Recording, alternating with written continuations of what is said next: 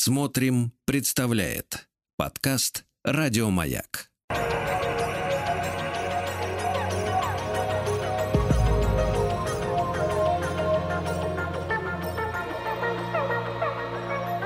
Сотворение умира.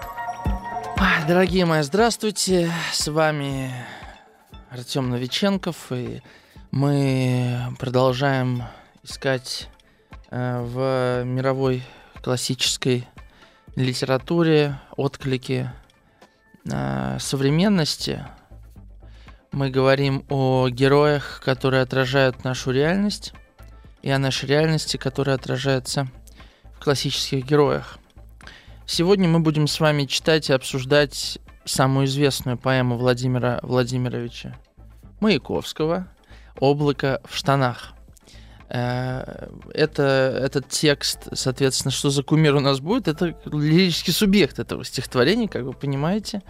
Э, герой без имени, но с очень громким голосом. Э, соответственно, будем обсуждать и эпоху авангарда, эпоху модерна, да, скорее модерна, да, из которой вырастает этот текст, и исторический контекст нам очень важен, и, может быть, необычные аналогии мне удастся провести между тем временем и нашим временем, последних 20 лет, может быть, даже нашей жизни, который я помню, во всяком случае. А, «Облако в штанах» — это текст, который был опубликован, был написан в 2014 году, опубликован, ну, у него длинная и довольно сложная история публикаций, так как э, этот текст э, долгое время издавался с купюрами, э, много, даже само название Владимира Маяковского заставили изменить. Изначально э, поэма это называлась «Тринадцатый апостол» с отсылкой к Иоанну Златоусту. Э, в общем, потом уже только в семнадцатом году Осип Брик смог издать э, эту поэму целиком без купюр, но Маяковский уже не стал менять название. Оставил вот это название «Облако в штанах», которое нам известно. Я последний раз, наверное, к этой поэме прикасался лет лет пять назад, когда читал ее со старшеклассниками, и для меня сейчас эта поэма вдруг обрела какое-то новое прочтение есть о чем поговорить. Надеюсь, и у вас возникнут мысли. Я буду рад, если вы ими поделитесь. Э, мы сегодня, как всегда, по традиции разыгрываем книгу от издательства СТ. Просто с восхитительной обложкой, честно говоря. Это собрание главных э, стихотворений и поэм Владимира Маяковского. Называется книга «Во весь голос». Обложка там э, такая выполнена в супрематическом стиле.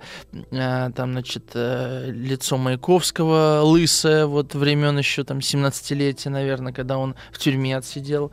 С одной стороны, паровоз с красной звездой мчащийся, с другой стороны фабрика, с третьей стороны, значит, э, самолет на фоне красного солнца. В общем, просто замечательная обложка. Мне она очень нравится. Я даже рад буду, что у кого-то эта книга окажется дома, несмотря на то, что наверняка у каждого есть красный двухтомник Маяковского, э, второй том, из, из которого я сейчас держу в руках, и по нему буду вам, собственно, читать этот самый текст поэмы. Надо сказать, что Владимир Маяковский в 2014 году фигура уже достаточно известная я бы сказал, широко известный в узких кругах, но в кругах очень необычных, потому что эту поэму он пишет уже после того, как футуристы предприняли свой тур по городам, где они а, пугали, в прямом смысле слова, неподготовленную аудиторию к их футуристическим э, словесам. Они буквально выходили на улицы, на главную площадь, одетые очень странно, у кого-то вилочка торчала вместо, э, вместо этого платочка из кармана пиджака. Маяковский вообще придумал себе образ э, человека в широких штанах и желтой кофте. Кстати говоря, вот э, кофта Фата, стихотворение, написанное до облака в штанах, э, является каким-то таким предисловием к этой поэме на самом деле и в некотором роде манифи- манифестом э, образа мышления, которое Маяковский потом долгое время будет развивать. Э, я прочитаю для начала это стихотворение. «Я сошью себе черные штаны из бархата голоса моего, желтую кофту из трех аршин заката. По Невскому мира по лощеным полосам его профланирую шагом Дон Жуана и Фата. Пусть земля кричит в покое обабившись, ты зеленые весны идешь насиловать. Я брошу солнцу, нагло осклабившись. На глади асфальта мне хорошо грассировать. Не потому ли, что небо голубо, а земля мне любовница в этом праздничной, в этой праздничной чистке. Я дарю вам стихи, веселые, как би-бабо, и острые, и нужные, как зубочистки. Женщины, любящие мое мясо, и эта девушка, смотрящая на меня, как на брата. Закидайте улыбками меня, поэта. Я цветами нашью их мне на кофту. Фата. Такое вот стихотворение. Я думаю, дальнейший наш разговор так или иначе уже будет перекликаться с этими строками в самом разном виде. Я э, нашел пару интересных предположений, откуда вот название взялось «Облако в штанах». Значит, во-первых, цитата Маяковского есть, его воспоминания. «Году в 13-м, возвращаясь из Саратова в Москву, я в целях доказательства какой-то вагонной спутницы своей полной лояльности сказал ей, что я не мужчина, а облако в штанах. Вот, вот это вот э, называется травести, да, когда ты переодеваешь себя во что-то, когда ты делаешь себя по образу чего-то, это, это называние себя облаком, да, подмена себя на какой-то объект, вообще для Маяковского это типичный прием. В облаке в штанах будет очень много таких приемов, когда физиология человека становится физиологией города, физиологией вселенной э, и, и, или даже вызовом Богу, вот так. И, кстати говоря, мы в фольклоре можем встретить подобные э, приемы, когда кто-то оборачивается чем-то или кем-то, да, каким-то предметом или каким-то существом. Ну, это так, мои размышления. Значит, облако в штанах начинается с предисловия. А, я, я вам сейчас прочитаю, потом историю скажу. Вашу мысль, мечтающая на размягченном мозгу, как выжревшие лакеи на засаленной кушетке, буду дразнить об окровавленный сердце лоскут, досыта издеваюсь, нахальный и едкий. У меня в душе ни одного седого волоса, и старческой нежности нет в ней. Мир, огромив мощью голоса, иду красивый, двадцати двухлетний.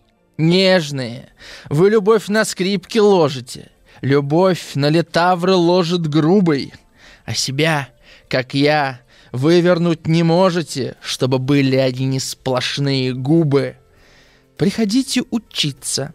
Из гостиной Батистовой, чинной чиновницы Ангельской лиги, и которая губы спокойно перелистывает, как кухарка страницы поваренной книги. Хотите, буду от мяса бешеный, и как небо меняет тона. Хотите, буду безукоризненно нежный, не мужчина, а облако в штанах. Не верю, что есть цветочная Ницца.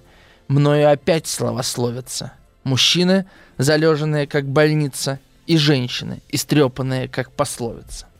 Я, значит, это э, я этот текст, я вообще наизусть знал, вот э, в подростковом возрасте где-то полпоэмы, я его читал как-то на вступительных экзаменах в, в щепку. И в щуку тоже. Но в Щуке я не прошел никуда, а в Щепке дошел до третьего тура. И, значит, там меня слушал, я, честно говоря, не помню кто, но очень известный советский актер. Он был седой. И я ему, значит, рассказываю, у меня в душе ни одного седого волоса, и прям ему тычу. В общем, и иду красиво, 22-летний, такой, все. Я прошел первый тур, он так на меня посмотрел, он поймал, значит, вот это вот какую-то издевку, что ли. В общем, я запомнил на всю жизнь а, вот это ощущение, как вдруг стихотворение, да, а, как вообще поэзия Маяковского влияет на слушателя, когда он попадает в какое-то слабое место, да, в какой-то в какой-то изъян, все что угодно. Потому что, конечно же, поэзия Маяковского одиозная, и сам лирический субъект этого текста, обычно в школе принято говорить лирический герой, да, не совсем корректно, я буду придерживаться вот этого словосочетания, лирический субъект – он сам по себе, конечно, как вызов всему этому, вызов обществу, Богу, любви и так далее. А, я забыл номер телефона сказать, по которому вы можете писать и делиться вашими мыслями. 967 103 5533. Так вот, значит, э, «Облако в штанах», э, подзаголовок «Тетраптих», «Облако в штанах» вообще небольшая поэма. Ну, сколько она, получается, 20 страничек всего, разделена на 4 части. И вот, значит, Маяковский, э, собственно, он же ведь вообще очень интересное продолжение. Я вот хочу на такое внимание обратить ваше. Смотрите, что это вообще за время такое? 14-15 год. Ну, э, стихотворение напишется, пишется еще до начала Первой мировой войны и продолжается, ну, как бы входит в уже во времена Первой мировой войны. Это стихотворение, конечно же, написано, с одной стороны, в точке вот перелома да, сто лет назад мы, э, как европейское о, сообщество, да, переживали такую же точку перелома. А, менялся вообще порядок вещей в мире, а, а, порядок сил в мире менялся. И что удивительно, да, с одной стороны, можно сказать, что Первая э, мировая война, она сформировала вот то, что мы называем авангардом. Э, сложно себе представить, не знаю, там, Фитджеральда э, или э, Хармса, да, э, или Кавку, как писателей, которые существуют, или Камю, да, вот мы обсуждали с вами Камю, как писатели, которые существуют в мире без Первой мировой войны. С другой стороны, э, то есть и кажется, что это как раз-таки Первая мировая война, да, своей трагедией, э, э, породила вот этот э, кластер писателей. С другой стороны, мы видим, что фактически тот кризис, который в Первой мировой войне разрешался, он уже был намечен до нее. И «Облако в штанах», по большому счету, это некий документ, безусловно, помимо того, что это восхитительная поэма, это документ времени, который отражает э, один из э, способов мышления об этом времени. И вот что удивительно – Uh, удивительно здесь то, что Маяковский uh, фактически uh, вот этим своим голосом он бросает вызов тому, чему потом найдется имя после Первой мировой войны. Да? Он бросает вызов привычному укладу вещей. Он бросает вызов норме. ну, давайте мы первую часть с вами немножко прочитаем. Вы думаете, это бредит малярия? Это было. Было в Одессе. Приду в четыре, сказала Мария. Восемь, девять, десять. Вот и вечер в ночную жуть ушел от окон, хмурый, декабрый. В дряхлую спину хочет ржут канделябры.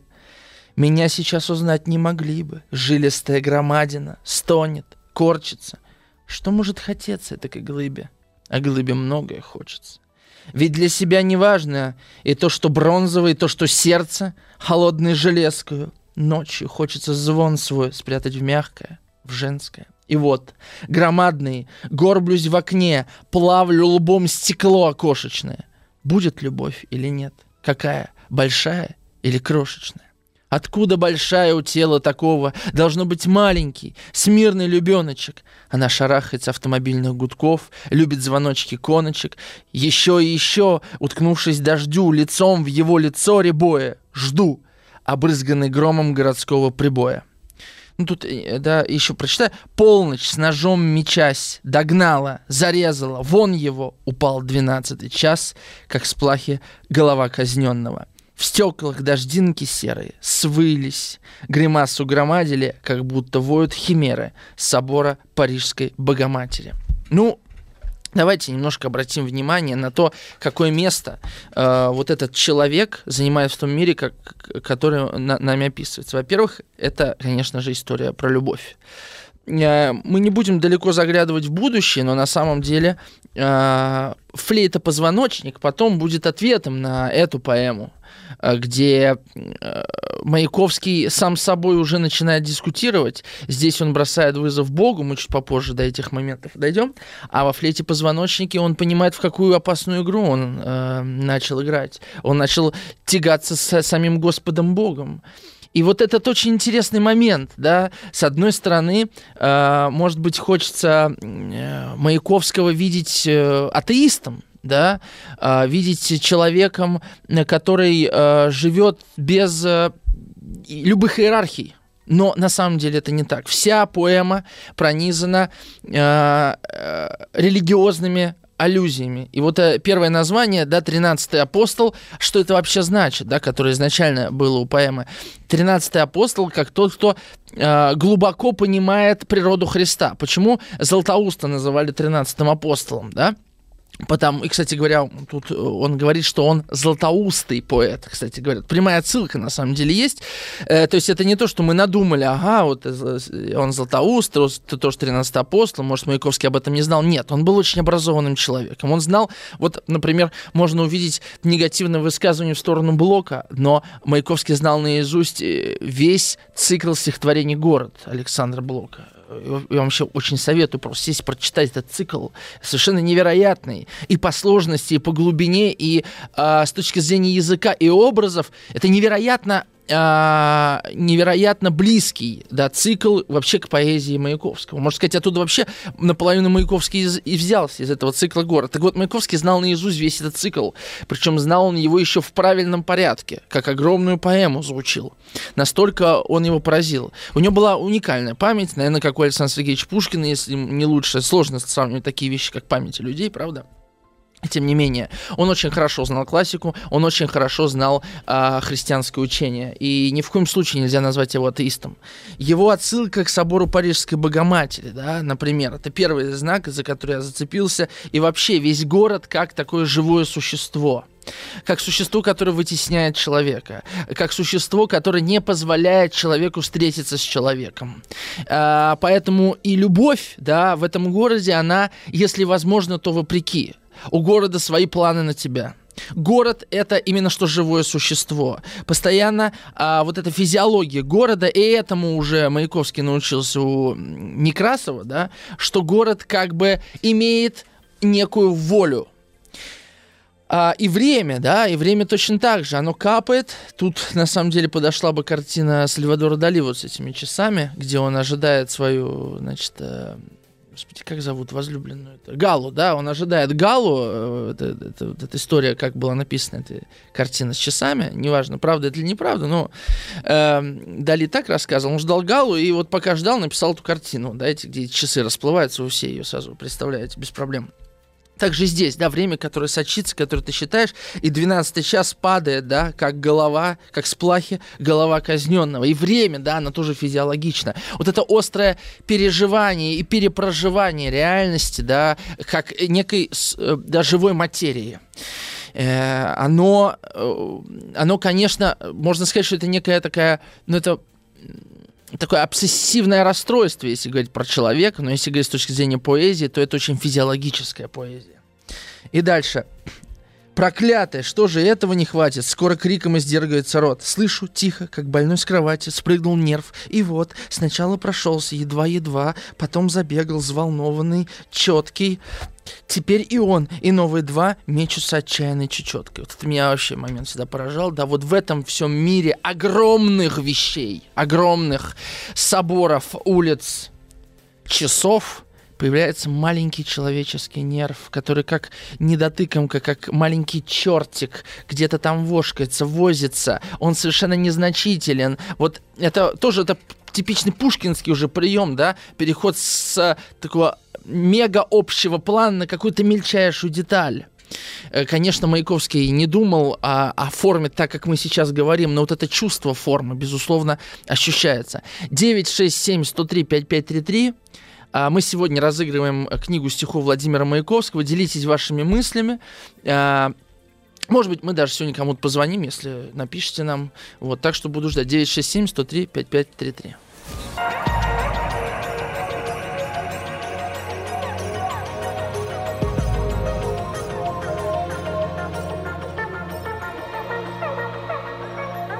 Сотворение умира. Так, мы с вами сейчас, э, мне хочется пройтись по всей поэме. Э, что еще вот в первой части хочется отметить? Ну, во-первых, вот этот вот кусочек. Э, Эй, господа, любители святотатств, преступлений, боин, а самое страшное, видели лицо мое, когда я абсолютно спокоен и чувствую, я для меня мало.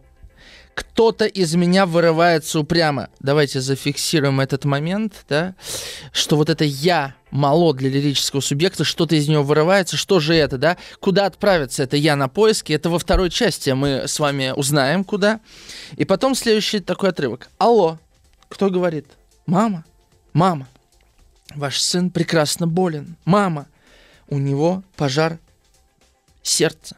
Скажите сестрам Люди и Оле, ему уже некуда деться. Вот это у него пожар сердца.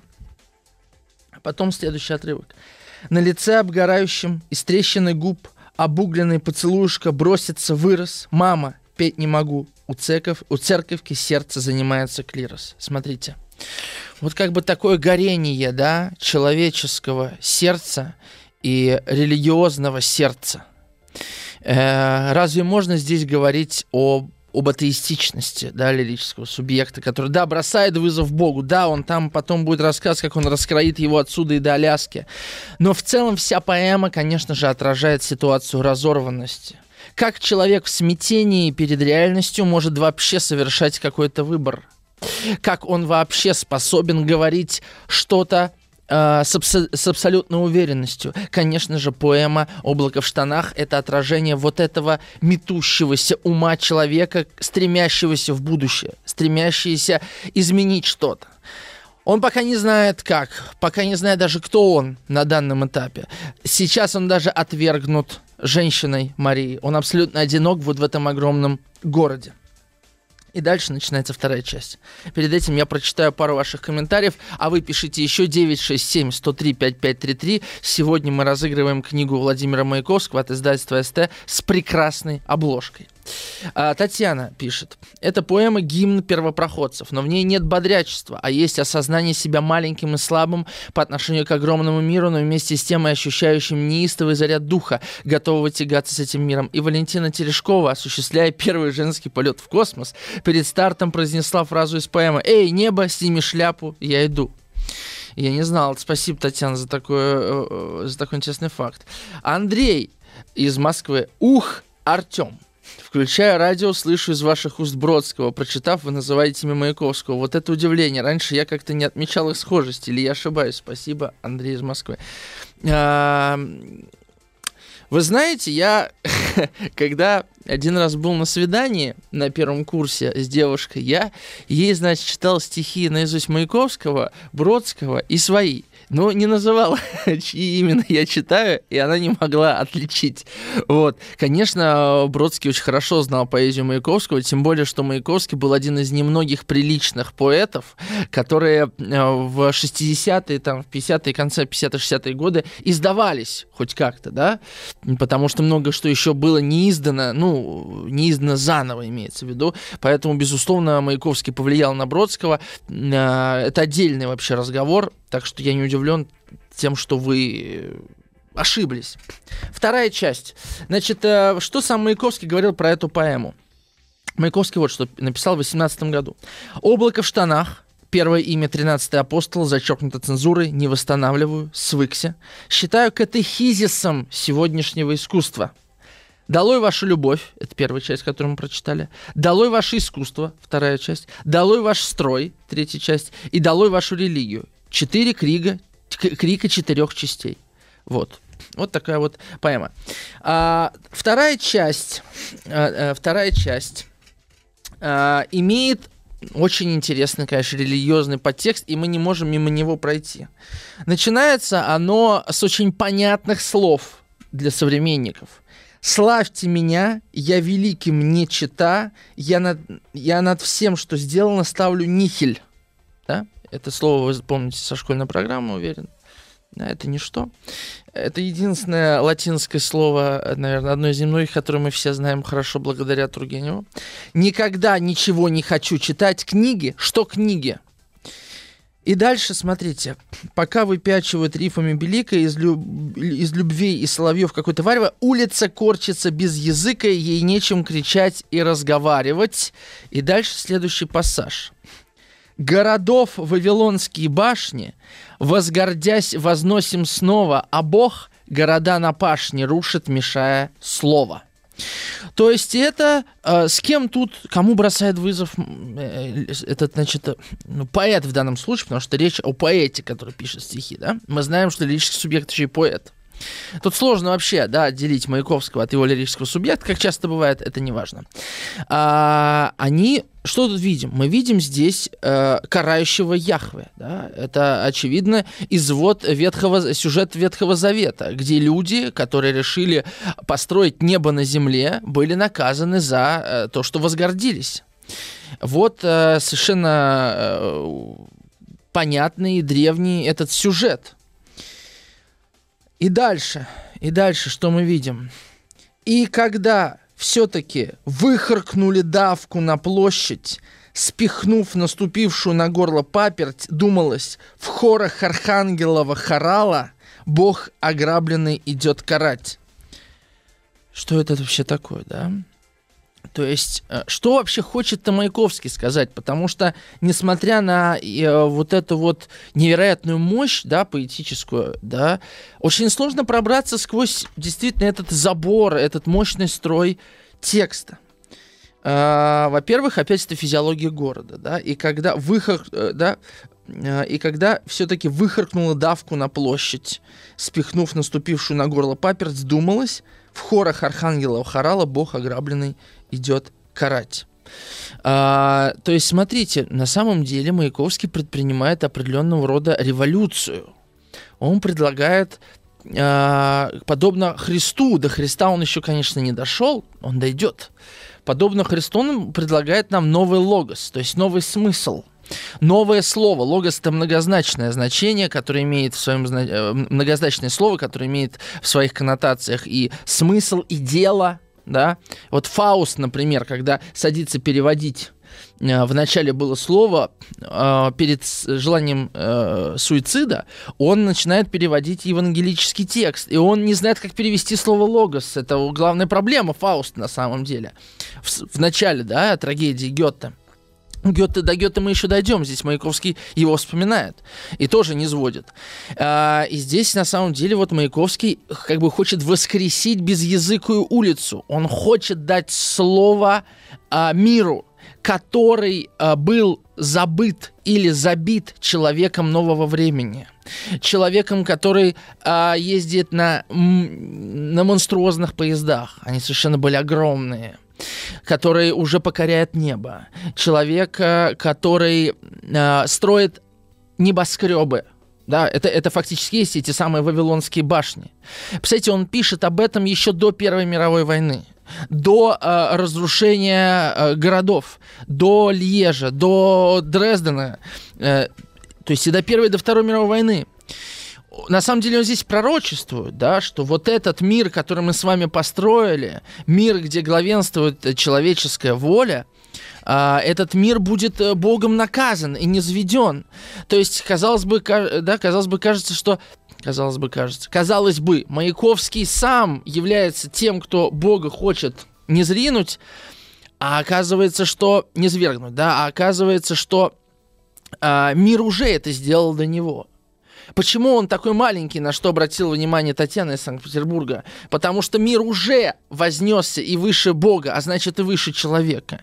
Мир как бы, миру как бы уже не нужен человек. А, и вот это интересно. Я перед... Я не знаю, как так случилось, но почему-то перед э, эфиром, когда я ехал на работу, мне вспомнилась одна песня. Эта песня группы «Многоточие» называется «Его ведет». Мне она всегда очень нравилась не что-то такое э, про путь человека, что-то христианское, безусловно. И я решил послушать весь альбом «Многоточие. Третий путь», каждый 2003 года. Я слушал его, вот когда он вышел в 12 лет. Мне очень нравился этот альбом. Я просто, а, я просто а, обалдел от того, насколько схожи и насколько различны вот эти два а, крика молодых людей. А, 1914 года и 2003 года. Потому что месседж, конечно, один и тот же. Мир, в котором мы живем, а, нам не подходит, потому что он устрашающий, потому что он не имеет в виду человека. Все, что нам остается, это кричать. И у меня какая-то вот совершенно необычная, да, понимаете, такой монтаж сложился. Вот из, из э, хип-хоп альбома 2003 года и из э, поэмы, которую в школе мы изучаем. А, кстати говоря, я в одно время потом слушал этот альбом и читал эту поэму там в старших классах, потому что многоточие я долгие годы слушал, мне очень нравилась эта группа. И сейчас, кстати говоря, могу ее слушать. И вот э, нас, чем отличаются эти два крика? То, что это крики, это определенно так. Сложно сказать, что Маяковский спокойный поэт. Мы видим, да, как регистр меняется, и где-то он спокойно что-то вставляет, поэтому это так сильно работает. Но в целом тут много восклицательных знаков. Рваный такой сбитый ритм, да, это понятно. А, но насколько отличается а, потенция этих криков. Потому что если мы возьмем не только группу многоточие, но просто хип-хоп нулевых, это, конечно же, был крик жалости э, к самим себе. Это, это крик маленького человека, который ни на что не надеется. Маяковский в этом смысле это, это мое восприятие, да, Маяковский в этом смысле предчувствует собственное время. Вот и та самая революция, которая случится через три года после написания этой поэмы, она реализует ту программу Маяковского по большой, по больш, э, в большой степени, да, которую он здесь озвучивает как маленький человек, потому что революция, да, э, э, манифестировала то, что вот этот вот маленький человек получит место под солнцем. Как оно все потом пошло, вопрос другой, да, но важно, э, что мы через эту поэму можем понять, почему у нас вообще революция могла случиться вот в таком изводе. К, да, кто, э, кто кричал здесь, да, не, не один Маяковский, это был крик вот этого человека. В этом смысле очень интересно посмотреть на крик современного человека. Кричит ли он вообще? Потому что мне кажется, что мы практически не кричим. Мы даже не жалеем себя вслух и не надеемся. Если говорить про массовое искусство даже. Потому что массовое искусство э, взяло на себя эту власть эту ответственность и как бы освободила нас от нее. Мы за тебя все скажем. Вот что, мне кажется, э, сегодня манифестирует массовое искусство. И поэтому это успокаивает нас. И говорит нам, что тут нам ничего уже не поделать и ничего делать не надо, за нас все скажут, за нас все решат. То есть не политики, а художники. Вернемся после небольшой рекламы. Сотворение умира. Хочу за ближайшие 7 минут две странички с вами успеть обсудить, вот до конца э, второй части. Что мне до Фауста, пишет э, Маяковский в облако в штанах. Что мне до Фауста, феерии ракет, скользящего с Мефистофелем в небесном паркете? Я знаю, у ми... гвоздь у меня в сапоге кошмарнее, чем фантазия у Гетте.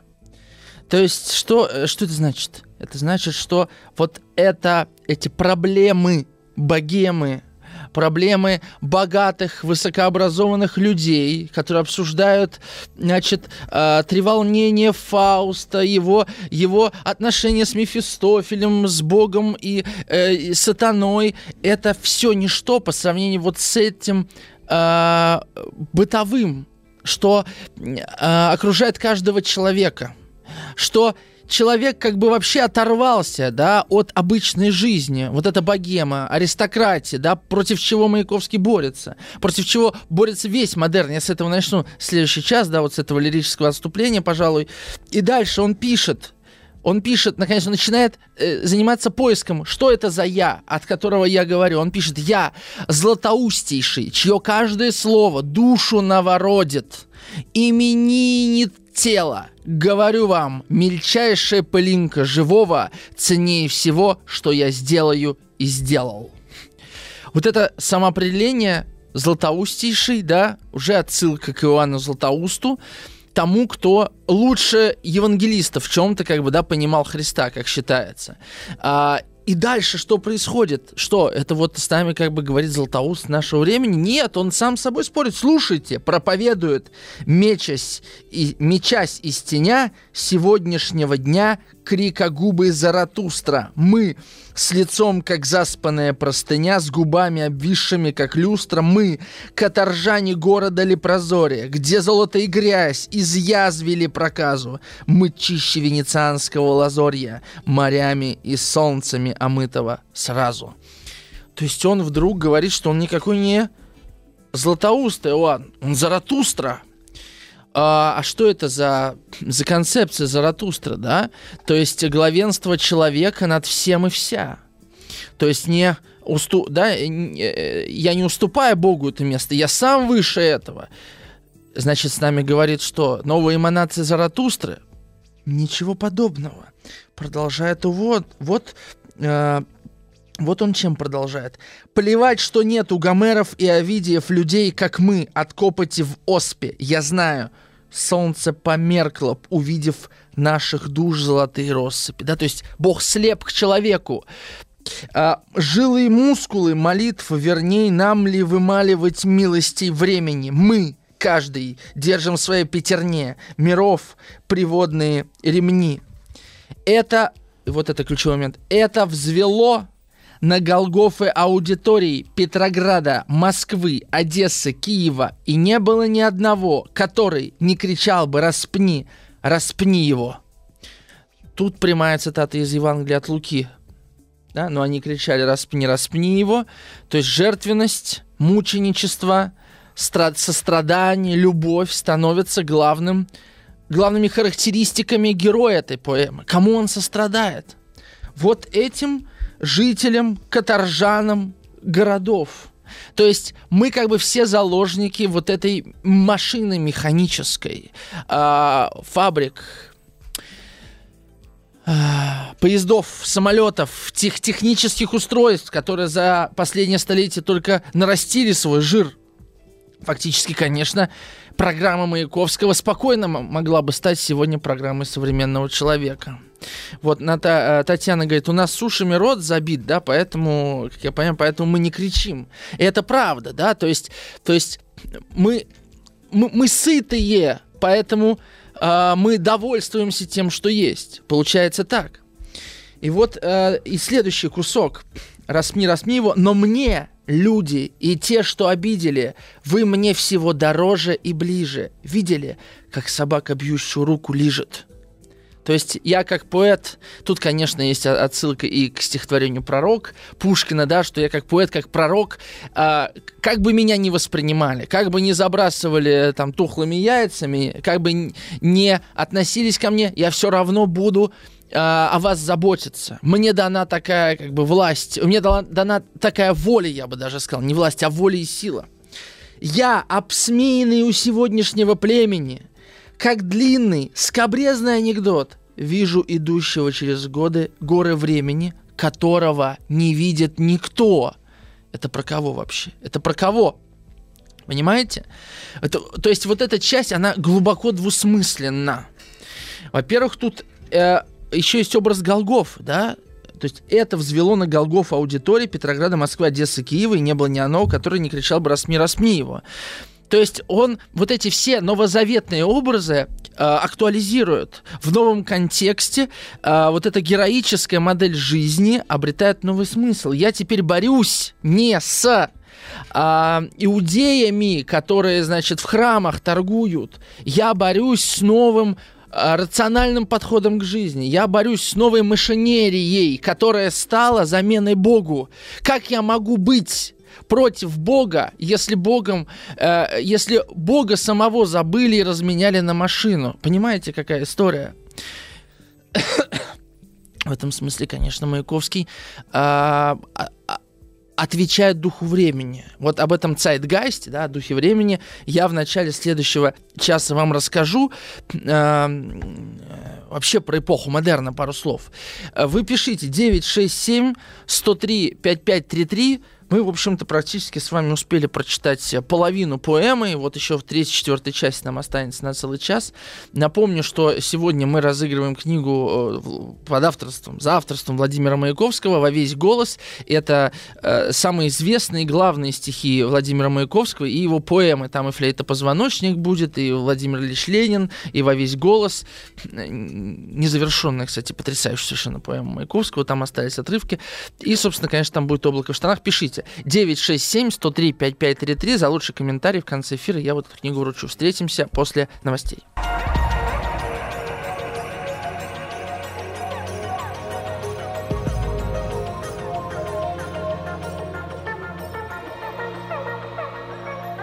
Сотворение умира. Дорогие мои, с вами по-прежнему Артем Новиченков, э, и мы подходим э, к самому э, сердцу поэмы Владимира Маяковского «Облако в штанах». Прежде чем мы начнем говорить об этом сердце, я, во-первых, напомню вам телефон, по которому вы можете связаться, написать пару слов нам и, может быть, своим интересным комментарием выиграть книгу э, Владимира Маяковского от издательства СТ, где собраны его лучшие поэмы и э, стихотворения. Замечательная обложка, я не могу надевиться. Вообще, загуглите на, на сайте АСТ, вбейте во весь голос, посмотрите, какая обалденная обложка. Значит, и вот 967 103 5533 пишите. Э, во-первых. А во-вторых, я хочу немножко так э, интродукцию да, дать э, к тому, о чем мы дальше будем с вами говорить. Мы с вами уже говорим о каком-то богоборчестве. Конечно, эта поэма, она и называется богоборческой поэмой, но не в том смысле, в котором с богоборчеством мы сталкиваемся, например, на страницах «Мастера Маргарита», да, где богоборчество было буквальным, да, где буквально э, высмеивался образ Христа, и, и даже была газета, э, журнал, который назывался «Безбожник». Да, нет, это совершенно другое богоборчество. Оно очень запутанное в чем-то. Надо сказать, что в среде а, модернистов, не только в среде футуристов, это касалось и символистов в том числе, и, а, и, другие, и там структуралистов, долго можно говорить. В общем, вот в этой среде, передовой среде художников, не только писателей, но и художников, и кинематографистов в том числе, богоборчество было как, как идея специфически да, воспринято. Потому что, с одной стороны, это одна из главных мировоззренческих установок вот, человека модерна. Но что Бог и религия, да, э, она не отделялась от веры. Большинством людей, естественно. Да и сегодня многие не отличают там религии от веры, поэтому, например, все, все считают, что то, что э, говорит церковь, она как будто говорит от лица Бога, что не является, конечно, правдой. А, не всегда так, как минимум. Вообще сложно, наверное, понять, когда я говорю от лица Бога, а когда нет от лица Бога, да, кем бы я ни был. Ну ладно. А, во-первых, а, это, был, а, было, это была часть бунта против старого мира. Да? То есть вот этот старый мир буржуа, старый мир пуританский, мир аристократический, мир э, строгих иерархий, тот мир, который был низвергнут отчасти после Первой мировой войны. Во-вторых, как часть, э, как эстетический бунт, э, как, э, как результат философских и религиозных размышлений э, художников и писателей. То есть Бог становится, он как бы выходит из храма, да, Бог становится результатом размышления отдельного человека. Он освобождается от канона. А, именно поэтому богоборчеством сложно а, вот в рамках поэмы, во всяком случае и мне, да, в рамках поэмы «Облако в штанах» сложно назвать а, борьбу Маяковского именно непосредственно с Иисусом Христом, потому что как минимум он себя с ним отождествляет. Да? Это борьба именно с образом Христа а, в обществе. Это борьба со старым миром. Это эстетическая и, и философская война, я бы так сказал. И кроме того, это связано еще и с особенной для России проблемой русского авангарда, русского модерна. А, есть э, статья о футуризме Иванова Разумника, которая называется «Владимир Маяковский. Мистерий или буф», где он размышляет о смысле футуризма вообще как такового. Да? А, и вот он пишет про Маяковского так. Он пишет, что Маяковский видит своего бога, и вот что цитата. «Для него, воспевающего машину и Англию, это дальше мы к этой цитате подберемся, весь мир машина. Для него, проводящего жизнь между телефонной трубкой и штепселем электрической лампы, весь мир вещь. Ибо он, тринадцатый апостол нового Евангелия, благове... благовестил вещь, апостол, раб и богоборец против этого своего Бога. Все сразу. То есть, смотрите, с одной стороны, Маяковский продолжает очень интересный э, ряд. От змея, э, который искусил Адама и Еву, к Вавилонской башне, Вавилонскую башню мы уже касались, да, а, до Штирнера, у которого была идея, озвучала она так, Хома а, как Деус, да, то есть э, человек как бог, вплоть до Ницше и Фейербаха, через Достоевского, который вот придумал такое человека-божество, естественно, это и Кириллов с бесов, и Иван Карамазов из «Братьев Карамазовых». Я сейчас накидываю такой интеллектуальный ряд, я не буду его комментировать, я только хочу наметить, да, что вот эта мысль об отношениях, о сложных отношениях человека с его личным Богом, это э, длинный ряд, который э, получил свое э, продолжение в XIX веке очень активное. И Маяковский продолжает этот ряд, да. То есть это богоборчество, оно всегда происходит со, с твоим внутренним богом, если хотите, который облекается в одежды общественных спазмов, проблем, э, болезней, болячек. Поэтому настолько парадоксальна эта поэма. Мы с вами добрались э, до третьей части. На чем мы с вами остановились? На том, что э, поэт Э, в этом тексте сейчас самоопределяется. Он а, он, значит, э, с, со Златоустом или он Заратустрой? Потому что у Ницше есть такая э, цитата, это из «Так говорил Заратустра», «Я верхом на вещи». Да? То есть я, я, я подмял под себя вещественный мир. И вот, смотрите. Да, кстати говоря, вот это богоборчество в статье э, Иванова-Разумника, оно всегда выделено в кавычках. То есть это не то, что мы подразумеваем буквально под богоборчеством. Вообще, я представляю вот эту радиопередачу в 30-е годы в Советском Союзе. Было бы вообще интересно, как бы она воспринималась. Да, Наташа замечательный комментарий с Карелии пишет. Образ Бога в голове, а Бог в душе. Да, вот этот образ Бога в голове, это именно то, как мне кажется, с чем борется Маяковский. То есть самим собой отчасти, конечно. 967-103-5533, делитесь вашими мыслями. Уже пришло несколько комментариев, я их сейчас прочитаю. А, после того, как э, подойдем к третьей, к третьей части. Итак, тут, э, тут все еще красноречивее. Почти окровавив и, и слезненные веки, это он про Бурлюка пишет, вылез, встал, пошел и с нежностью неожиданной в жирном человеке взял и сказал «хорошо». Цитата такую аллюзию на э, первую книгу Ветхого Завета, да, и сказал он, что это хорошо. Что, что сегодня говорит человек про хорошо? Когда ему хорошо, на животе хорошо, когда, когда у него в ушах хорошо, на глазах хорошо, тогда хорошо, понимаете? То есть вот это не благость от бытия, а благость от комфорта. Маяковский обращает на это внимание. Хорошо, дальше он продолжает, когда в желтую кофту душа от осмотров укутана – хорошо, когда брошенный в зубы эшафоту крикнуть «Пейте какао Ван Гутена!» Ну, тут просто чисто, да, цитата, отсылка к тому, что мы живем в обществе потребления. Хотя это 1914 год, ну, 15 уже, да. Э, кажется, ну, какое общество потребления? Это 50-е, 60-е годы, дай бог, там Франция, Соединенные Штаты Америки. Нет, начало уже здесь все берутся, до Первой мировой войны. И дальше, и дальше замечательно сегодня надо кастетом кроиться миру в черепе, да? Вот это сплошные противоречия в этой поэме. С одной стороны, я вижу, как этот комфорт уничтожает э, вот это благостное ощущение блага в человеке, да. С другой стороны, я понимаю, что это хорошо, это приятно, а с третьей стороны, я считаю, что это надо выбивать кастетом. Я и он дальше пишет, площадной сутенер и карточный шулер. Это цитата. И дальше еще кусочек. Потрясающе. Невероятно себя нарядив, пойду по земле, чтоб нравился и жёгся, а впереди на цепочке Наполеона поведу, как мопса.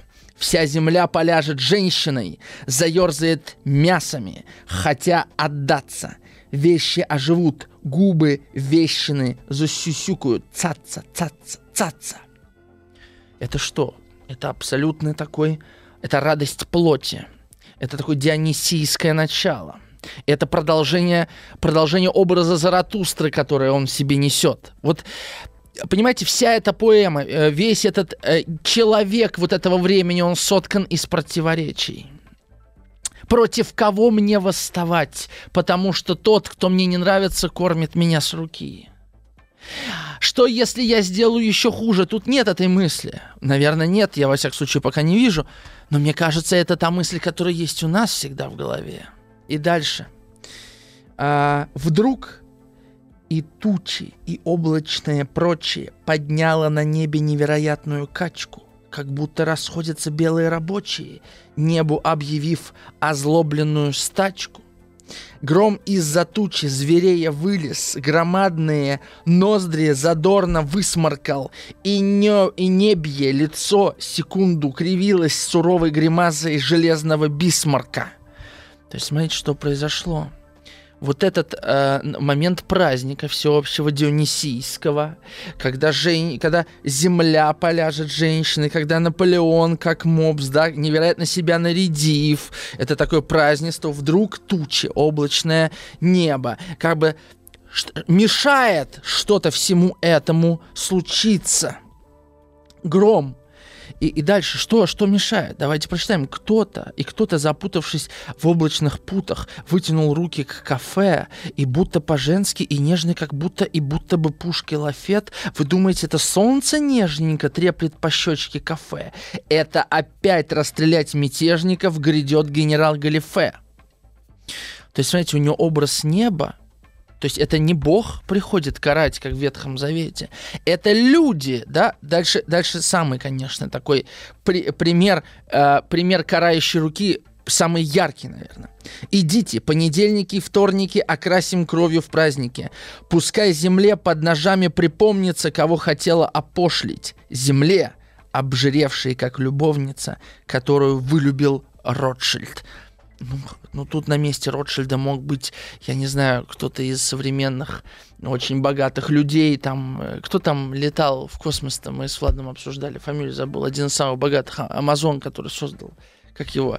Ну, в общем, вы поняли, о чем я говорю, да, то есть все понятно, откуда вот у этого мира, да, а, растут ноги, что за люди хозяева этого мира, да, как, как ожирел этот мир, да, Джефф Безос, спасибо, Альбина мне подсказала, оперативно. А, Альбин, можно я тебя сегодня буду оперативницей называть? Да, улица разбитых фонарей. Да, значит, и получается, что а, против кого? Против тех, до кого не, не дотянешься. Что вот этому человеку, да, обычному маленькому человеку в оскале города, что остается вообще делать? Чем, чем, чем выживать, если даже вот этот дионисийский ритуал невозможно провести? И посмотрите, э, там потом, и, ладно, я тут остановлюсь. Прочитаю ваши комментарии, а то не успею. А, значит, Полина пишет из Твери. Здравствуйте, Маяковский сбивает с ног иной раз. После прочтения стихотворения «Военно-морская любовь» до слез жаль стала овдовевшую миноносицу, а потом раз, сколько жизней сберегла гибель миноносца, и чего это не сносит нам мир в семействе миноносином. Вообще замечательное стихотворение «Военно-морская любовь». Если я успею, в конце эфира, может, вам просто прочитаю. Оно очень, оно очень очень лирично, очень приятно. Спасибо, Полина, что напомнили мне про существование этого текста э, и нашим радиослушателям. Юлия из Республики Коми пишет. Доброй ночи. Ох, как мы, люди театра, кричим. Есть балет, крик Андрея Меркурьева по роману Александра Зиновьева и Дина Голгофа. Мысль всегда пронзительная, даже в немоте звучит во весь голос. Я согласен, Юлия, да. Татьяна. «Облако в штанах» в прямом смысле протестантская поэма, ибо претендует, протестует против изуродованной христиан, христианской идеи. Тогда она должна предложить вернуться к истокам. И если предлагает, то каким путем? А вот это мы с вами посмотрим. Да? А Дарья хочет задать вопрос Наташе, которая написала, что образ Бога в голове, а Бог в душе. «Можно мне спросить у Наташи?» спрашивает Дарья. А разве образ в душе отличается от, от образа в голове? Наташа, э, можете написать. Так. А насчет богоборчества, дополняет Юлия, это как Гончарова и Ларионов с их любовью к обратной перспективе русской иконы и созданием икон нового стиля чистая абстракция. Юлия, спасибо большое за это сравнение. Странно, что я сам об этом не вспомнил, потому что давно об этом думал. А, именно так. То есть вот э, идея это модерна в чем, если совсем коротко? А, она заключается в том, что да, а, Бог существует, но у нас нет языка, чтобы э, обнаружить его. Поэтому нам надо найти новый язык. Фактически, если нам язык сакральный уже не, от, да, уже не является эм, в своем существе, то есть если он уже не является и не имеет вот эту силу, потенцию сакральности, да, священности, значит, нам надо пересоздать этот сакральный язык. И, конечно же, в этом смысле поэма Маяковского, она глубоко модернистская, она есть таковая. Именно, именно поэтому, потому что это новый, это поиск нового языка разговора с Богом, разговора о Боге, разговора о священном. Поэтому, конечно, отли- отличает Маяковского от, например, других поэтов-футуристов, не менее в чем-то замечательных, но действительно выделяет его. А, мы э, успеем сейчас дочитать третью часть. Я прочитаю еще пару кусочков. Послушайте. Ну там вот эта ночь и гром, конечно, о, о, э, ничего не будет, пишет Владимир Маяковский. Ночь придет и перекусит и съест. Вот так. Это, это видите, небо опять иудит пригоршню обрызганных предательством звезд. Но дальше вот что интересно. Чего одаривать по шаблону измаль... измалеванному сиянием трактирную арабу? Видишь, опять голгофнику оплеванному предпочитают вараву. Вот это удивительный момент. Кто такой оплеванный голгофник? Понятно, что это Иисус. А о ком он говорит в контексте оплеванности? Кого он называет оплеванным? Ну, мы вспомним с вами, да? Обсмеянным, оплеванным он называет самого себя. Это он идет на Голгофу. Он сам. Но чем отличается сюжет э, поэмы «Облако в штанах» от сюжета евангелического? Тем, что здесь нету воскресения никакого. Его не может быть. Вараву всегда выберут. Видите, что в этой поэме э, э, привлекает лично меня, да? То, что она пишется в моменте. Эта поэма — это и есть внутренний разговор поэта с самим собой. Он еще не определился, кто он есть, с кем он. Он с Заратустрой или он с а, Христом. И поэтому он дальше пишет. «И новым рожденным дай обрасти, пытливой сединой волхвов, и придут они, и будут детей крестить именами моих стихов». Я, воспевающий машину и Англию, может быть просто. В самом обыкновенном Евангелии 13 апостол. Представьте, какая поразительная парадоксальность и двусмысленность. Вот на этом мы сейчас с вами э, завершим нашу эту часть разговора. То есть вот эта парадоксальность заглавия, с одной стороны, облако в штанах, такой пошлый образ, что за облако в штанах, да? На самом деле это задница, по, по сути, или что-то еще. А, и с другой стороны, второе название 13 апостол. Вот эта дихотомия поразительная. С одной стороны, это путь Заратустры, с другой стороны, путь э, за Христом. Постоянно меняется э, вектор движения. То я страдаю, то я праздную. То я жертвую, жертвую да, собой во имя людей, то я радуюсь во имя свое. Причем причем на одной странице соседствуют эти мысли. Это, конечно, поэма, сотканная с парадоксов. С одной стороны, это неприятие одиночества, неприятие смерти, неприятие страданий. С другой стороны, это а, воспевание одиночества, воспевание смерти и воспевание страдания. Вот этот парадокс, да, где непонятно с кем бороться, с этим миром, или с Богом, или с миром, который отказался от Бога, потому что по большому счету именно этот безбожный мир, с которым он не может примириться, и толкает его на борьбу с Богом. И получается, что человек становится заложником этой ситуации. Почему? Потому что он сметен. Как Маяковский разрешает этот конфликт, мы прочитаем после новостей. 967 103 5533. Пишите. Сотворение умира. Ну что, продолжим. У нас осталась ключевая четвертая часть а, поэмы, э, глубоко лиричная и вместе с тем э, ироничная и э, самая откровенная в чем-то. Э, напомню номер телефона, по которому вы можете написать ваш комментарий э, по поводу облака в штанах и ваших мыслей о нем 967-103-5533. Э, сегодня мы разыгрываем от издательства СТ книгу Владимира Маяковского «Во весь голос», где его стихи и поэмы ключевые. Прочту несколько ваших комментариев. А Наташа отвечает Дарье, что образ Бога в голове — это визуализация, возникающая у каждого по-разному, а Бог в душе — это суть неизменная и истинная. Очень красиво Наташа ответила. Мне очень нравится этот ответ. А, Татьяна э, из Владимира Стерлигова, художника, цитату приводит. Что не рисуешь, хоть табуретку рисуешь небо. Прекрасно. А, Артем из Башкортостана пишет. Артем, ну ёкарный бабай, у вас с Маяковским одна привычка декламировать все как истина, не оставляя никаких маневров, маневров для спора. Артем, ну так вы задавайте вопрос или пишите, с чем не согласны, у нас с вами сложится спор. Я с удовольствием. Если хотите, Альбина даже вам наберет. Альбина, можешь вот Артему набрать, попробовать? Да, мы с ним поговорим. А, далее пишет. Артем, в начале передачи вы упомянули, что Маяковский сам сказал о себе, что он облако в штанах. Мне представилось сразу какое-то бесполое существо, мягкое, вызывающее доверие. А вы вот говорите, что облако в штанах это задница. Но на самом деле это не моя мысль. Это мысль э, такого литературоведа э, Вадим Руднев, его, кажется, зовут. Да, у него есть э, любопытная статья о Маяковском, где он рассказывает о мегаломании Маяковского и э, обсессивном расстройстве его, значит, через его поэзию. Можете почитать вообще у Руднева довольно забавные иногда статьи. Может быть, мы как-нибудь его в эфир даже позовем, потому что он просто, э, знаете, иногда говорит, отъехавший. Вот, вот, вот в хорошем смысле у него такие совершенно необычный, нетривиальный такой подход к чтению художественных текстов э, через призму чтения Лакана в основном он это делает. Э, в общем, очень любопытно.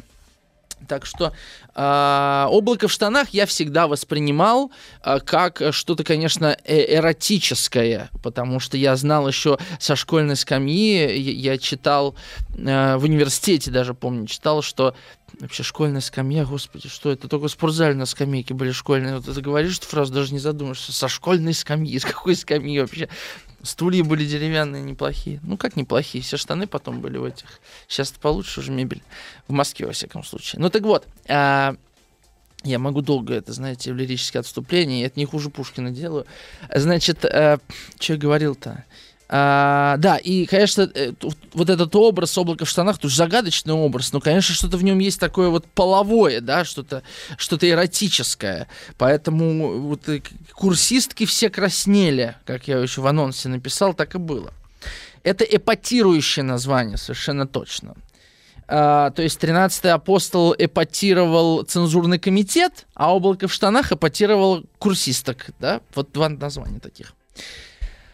Вот послушайте, четвертой части начинается так. Мария, Мария, Мария, пусти, Мария, я не могу на улицах, не хочешь. Ждешь, как щеки провалятся ямкую, попробованный всеми, пресно, я приду и без зуба, про, и без зуба прошамкаю, что сегодня я удивительно честный и так далее. В общем, он стоит у, э, под дверью Марии, просит ее впустить, она не, не впускает, он, он, он видит то, что говорит, то, что думает. А, всех пешеходов морда дождя обсосала. И, а в экипажах лощился за жирным атлетом атлет. Лопались люди, проехавшись насквозь, и сочилась сквозь трещины сала. Мутной рекой с экипажей стекала. Вместе с иссосанной булкой животина старых котлет. Вот это вот да, физиологическая, вывернутая наизнанку, человеческая, да, натура, которая вот эти... Это как это нати стихотворение Маяковского, да, если помните, у вас в усах капуста, да, вот э, человек как потребляющий аппарат, который является тем, что он потребляет. Вот такой вот образ нарисую. Маклюиновский в чем-то. Мария, да, впусти, открой, больно, пустила. Детка, не бойся. Он начинает как бы к ней, он, она его впустила, там начинается сюжет. Детка, не бойся, что у меня на шее воловьей потно-животные женщины мокрой горою сидят. Кстати, Жень, Жень, впускайте мужика, он рассказывает. Не бойся, что тут у меня женщин.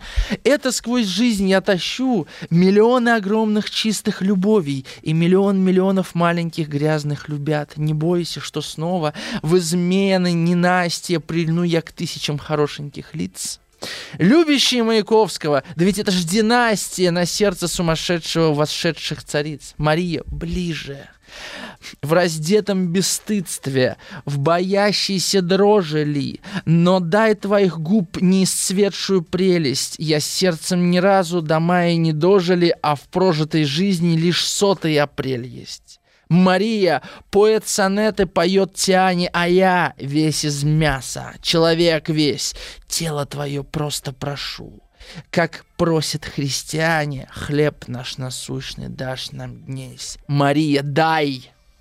Мария, имя твое я боюсь забыть, как поэт боится забыть какое-то в муках ночей рожденное слово, величием равное Богу. Тело твое я буду беречь и любить, как солдат, обрубленный войною, ненужный ничей бережет свою единственную ногу.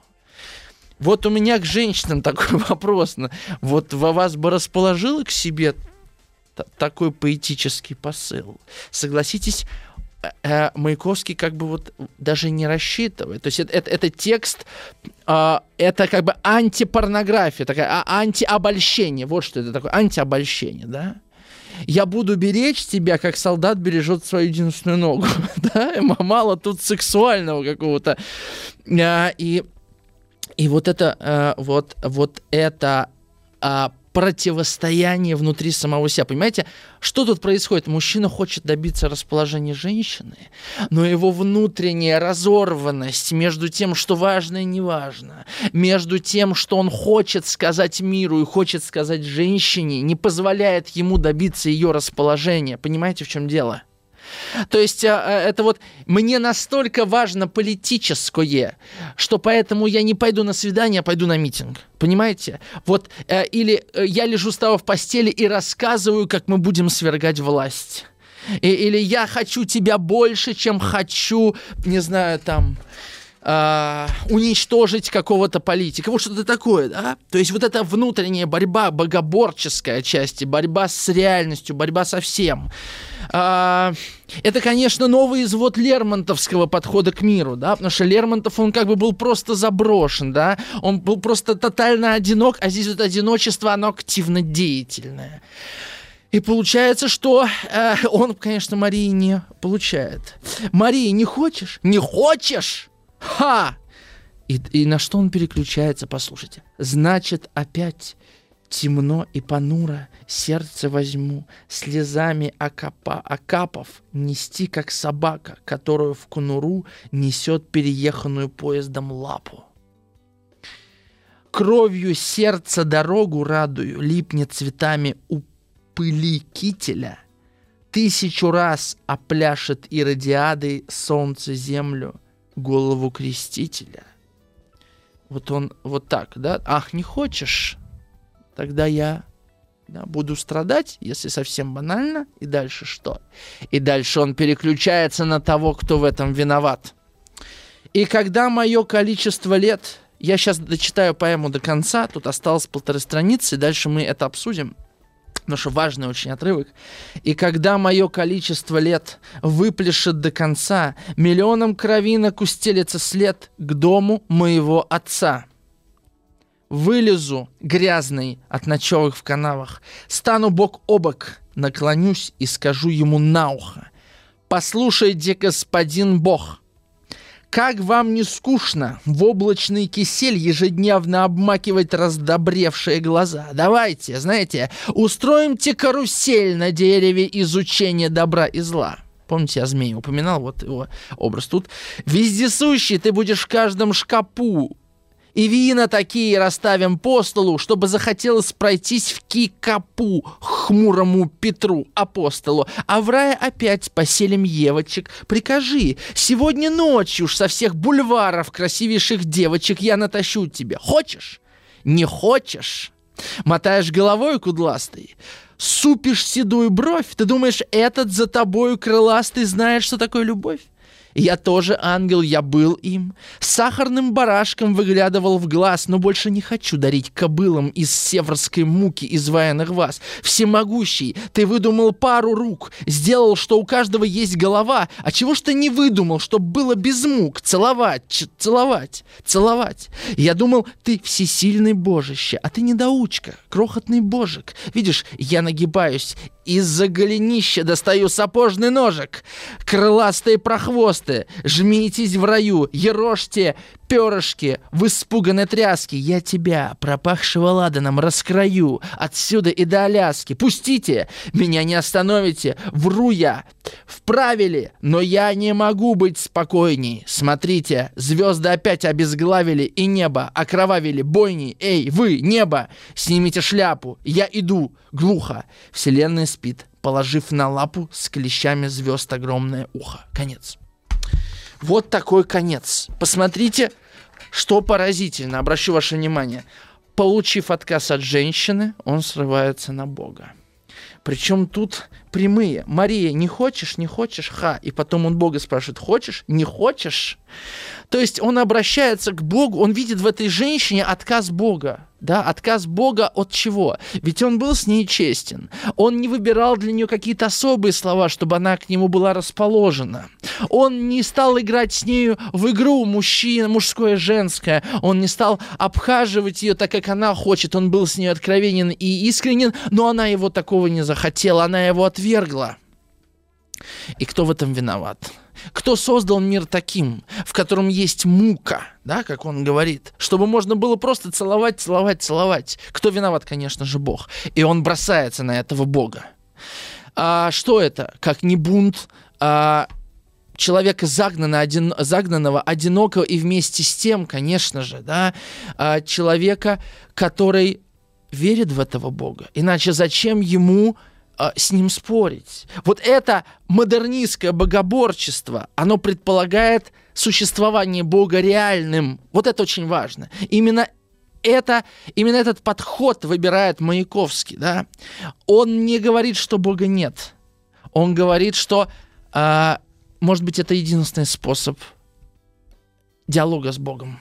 Да? Если, если Бог создал мир с такой Англией, с такими заводами, с такими поездами, с такими машинами, с такими людьми, у которых жир сочится из всех щелей, то что тогда делать? Что? Кому задавать вопросы? К Ротшильду? К этим людям? К этой Марии? Нет. Во всем виноват Бог. Вот такая программа. Я не про свою программу, я, я про программу Маяковского. А, я скажу, что у нас еще, у вас еще есть возможность что-то написать. 10 комментариев я вижу висит, я сейчас на все отвечу после перерыва. 967 103 5533. Напомню, мы читаем, а, мы сегодня разыгрываем книгу Маяковского от издательства СТ «Во весь голос» называется книга. Я ее вручу за лучший, самый содержательный комментарий в конце этого эфира. Пишите.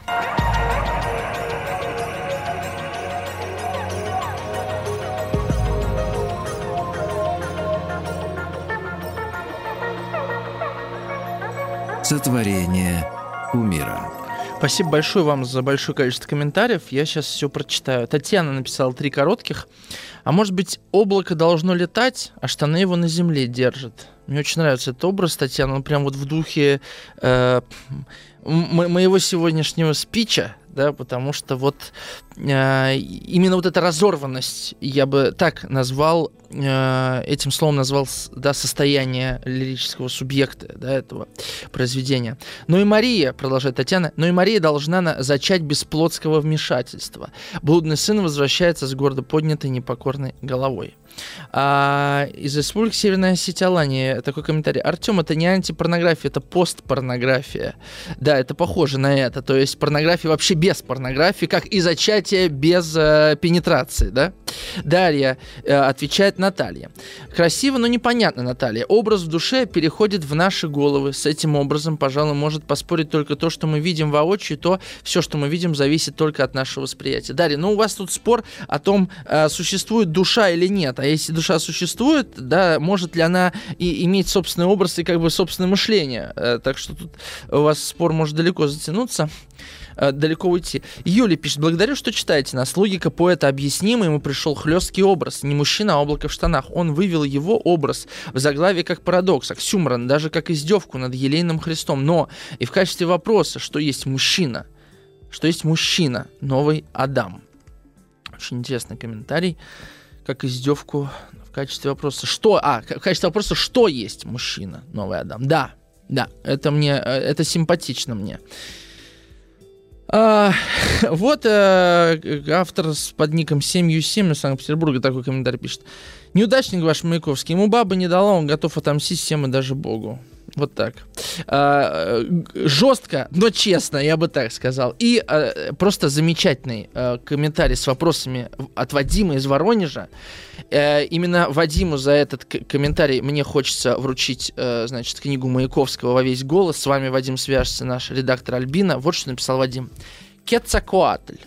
Почему всегда человек думающий и погружающийся становится человеком уничтожаемымся – самим собой, как Есенин, Маяковский, Моррисон, Кобейн, Ван Гог и так далее. Может, понимание и погружение несовместимо с социальной жизнью, может, нужно быть индейцем? Вадим, а, спасибо большое за этот вопрос. Во-первых, не все думающие и погружающиеся становятся самоуничтожающимися. Да? Возьмем, например, Пикассо как пример, безусловно, думающего и погружающегося, но того, кто себя не, не само не уничтожил. Да, и таких примеров огромное количество.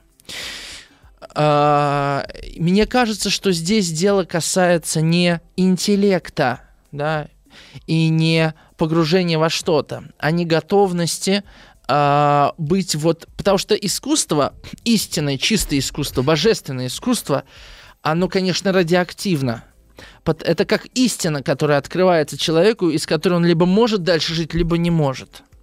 И, конечно, эта истина уничтожает. Тем более, если ты не можешь ее приручить, если ты не можешь найти для нее адекватных слов. А, за сим я считаю, что, э, конечно же, наверняка гораздо больше художников. Ну, например, Данте, его же не уничтожил, да, от его откровения. Э, нет.